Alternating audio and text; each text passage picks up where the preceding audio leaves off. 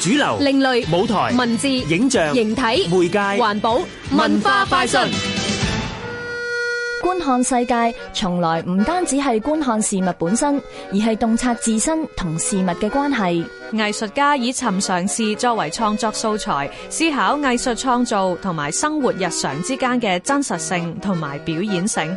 藝術家尹麗娟借住非常規嘅展示方式，將藝術品置於真實嘅日常，打破藝術品同觀者嘅既定觀賞經驗。聽下遊街實驗館長 Ivy 連美嬌講講啊！其實咧，佢就去咗咧油街實驗附近嘅七間地方咧，咁就將生活場景裏面嘅東西咧同物主咧做交換啦。譬如好似菜檔嘅，佢係會攞出一個苦瓜出嚟喎；生果店咧，佢就會攞出一個沙田柚俾我哋啦。咁尹麗娟咧就會將呢一啲物件，本來就喺日常生活個場景底下出現嘅氛圍咧，再用陶瓷係重複製作呢件物件，然之後將呢個陶瓷嘅物件咧又放翻喺佢嘅原本嘅位置嗰度。當佢變成咗一件藝術品之後，佢已經唔係本來嘅一個沙田柚或者一個苦瓜，但係我點樣去欣賞佢，重新發現佢嘅美感？咁呢個就係好考我哋觀眾嘅一個投入感啦。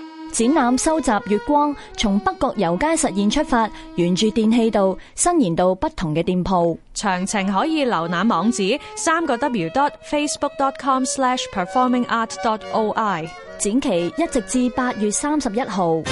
香港電台文教組製作，文化快訊。